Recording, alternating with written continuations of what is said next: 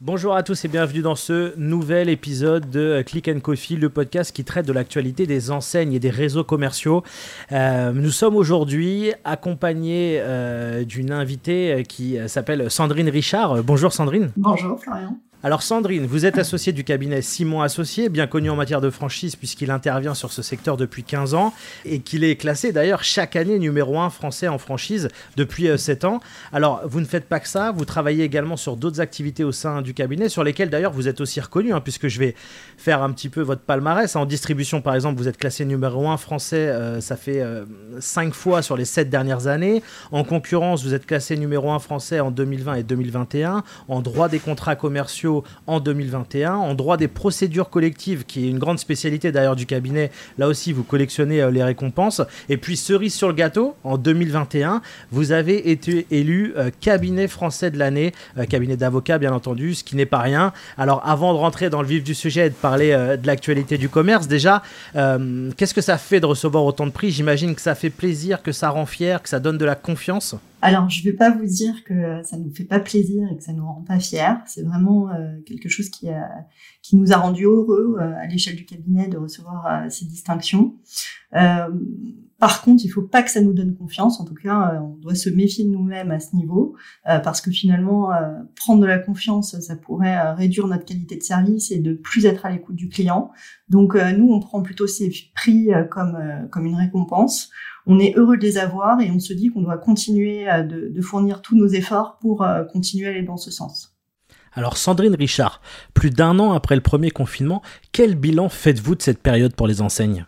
Ce n'est pas simple de tirer un bilan pour les enseignes. Elles ont toutes vécu et vivent encore d'ailleurs la, situation de manière différente. Euh, je dirais que on rencontre chez nos clients trois types d'enseignes des enseignes qui étaient déjà fragilisées avant la pandémie et qui ont vu finalement leur situation se dégrader davantage. Euh, on a pu voir d'ailleurs des enseignes qui ont été placées en procédure collective et qui ont fait l'objet de cession. Ensuite, on a des enseignes qui ont accusé des retards sur euh, certains projets, souvent digitaux, euh, et qui ont su profiter de cette situation de 2020 pour utiliser cette période à dessein de de travailler ce retard et d'accélérer euh, certains développements euh, qu'elle n'avait pas mis encore en œuvre. Euh, et qui aujourd'hui sont très satisfaites d'avoir tiré profit de cette période un petit peu délicate sur le plan de l'activité pour mener à bien ce type de projet. Et puis la troisième typologie d'enseignes, ce sont celles qui ont su tirer leur épingle du jeu et qui ont profité entre guillemets de l'occasion pour réaliser des opérations de croissance externe en rachetant des réseaux qui étaient en difficulté. Est-ce que vous pensez que le plus dur est passé pour les enseignes, que les prochains mois euh, vont s'avérer euh, beaucoup plus positifs?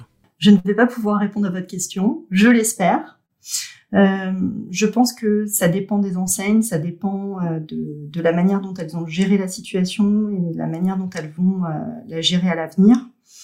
Aujourd'hui, euh, je pense que on n'est pas encore pleinement dans une sortie de crise. Euh, on est uniquement, je pourrais dire, sur une sortie de crise opérationnelle, euh, notamment pour toutes les activités qui ont été fermées pendant des mois et qui réouvrent enfin. Ces enseignes sont concentrées sur leur réouverture, elles sont très heureuses de pouvoir retrouver leur clientèle et peut-être euh, délaisse un peu euh, d'autres sujets euh, qui sont la gestion de la sortie financière de cette crise, puisque certes aujourd'hui on est tous heureux de voir les commerces réouvrir, toutes les activités reprendre, mais il y a quand même la question des PGE et puis aussi de, de, savoir comment la consommation va réagir à cette période. Et ça, c'est quand même des sujets sur lesquels il faut d'ores et déjà se préoccuper, sachant que euh, on avait tous entendu, voire dit que euh, en 2021 ce serait euh, très difficile pour tout le monde, en particulier pour le retail. Finalement, aujourd'hui, on pense que en 2021 il ne sera, se passera pas grand chose et que tout va être repoussé après les élections présidentielles. En tout cas, il faut garder ça à l'esprit et se poser les bonnes questions. Vous pensez également que 2022 sera une année véritablement charnière pour les enseignes? Là encore, euh, je pourrais pas vous répondre. Je pense qu'il faut être vigilant. Je pense qu'il faut euh, se poser des questions maintenant. pas pousser devant, selon une expression populaire, et le plus possible essayer d'être dans l'anticipation. anticiper sur le plan opérationnel, les enseignes savent le faire, mais il faut aussi anticiper sur le plan financier au maximum euh, pour pas se retrouver euh, demain. Alors ce sera en 2022 ou peut-être plus tard, mais en tout cas euh, de se retrouver à l'avenir dans des situations qui seraient problématiques.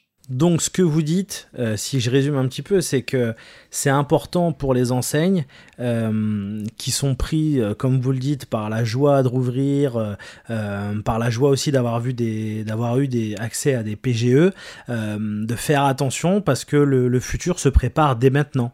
C'est exactement ça. Euh, il faudrait pas que euh, l'opérationnel, le quotidien, euh, nous fasse oublier, fasse oublier aux enseignes qu'elles vont quand même avoir des échéances financières importantes et qu'il faut anticiper cette période euh, dès maintenant. Donc, pour moi, il est important qu'elles puissent le plus tôt possible se questionner sur la manière dont elles vont sortir de cette situation, se questionner par rapport aux dispositifs qui sont à leur disposition Aujourd'hui, les dispositifs qu'elles connaissent, ce sont ceux qui ont été mis en place spécialement par rapport à la pandémie, mais il existe aussi euh, d'autres euh, systèmes pour euh, pallier aux difficultés de l'entreprise, notamment des conciliations qui peuvent être mises en place pour gérer les dettes importantes qu'une entreprise pourrait avoir avec ses principaux créanciers, donc aujourd'hui, on pense évidemment aux bailleurs, puisqu'on a quand même un certain nombre d'enseignes qu'on a pu entendre, notamment sur les réseaux sociaux, euh, qui expliquent que après des mois de fermeture, de devoir euh, continuer à payer leurs bailleurs, nécessairement, euh, ça pose des questions économiques. Ou encore d'autres procédures telles que la procédure de sauvegarde qui permet à l'entreprise de geler son passif et de se réorganiser en profondeur lorsque c'est nécessaire. Et encore là, ce ne sont que des exemples. Euh, c'est un sujet qui est particulièrement euh, épineux et que l'on traite d'ailleurs au cabinet de concert avec les équipes de restructuring euh, pour accompagner au mieux les enseignes sur tous ces sujets. Alors justement, les loyers, est-ce que vous pensez qu'il va y avoir une avancée avec les bailleurs? Je ne crois pas. Avant, j'étais pas sûre. Là, je, ne pense pas. je ne pense pas qu'ils vont bouger parce que les bailleurs, ils ont des problématiques de valorisation de leurs actifs. Euh, et c'est très compliqué pour eux euh, de, revoir euh, la valorisation de leur loyer et d'accorder des cadeaux entre guillemets sur sur la location des cellules. Donc je crains hélas qu'il n'y ait pas grand-chose à espérer à ce niveau-là. J'espère me tromper, mais je n'en suis pas sûre. Alors on vous a bien écouté, Sandrine Richard. Euh, si on devait euh, euh, résumer, je pense qu'il faudrait expliquer au réseau qu'il faut bien faire attention à la reprise, que certes il faut être concentré sur la réouverture et bien s'occuper des clients, mais que le plus dur pourrait arriver et qu'il faudrait pas délaisser ce côté-là et bien préparer les prochains mois. C'est exactement ça. Je pense qu'il faut anticiper au maximum et envisager toutes les hypothèses, y compris celles qui, qui ne sont pas espérées.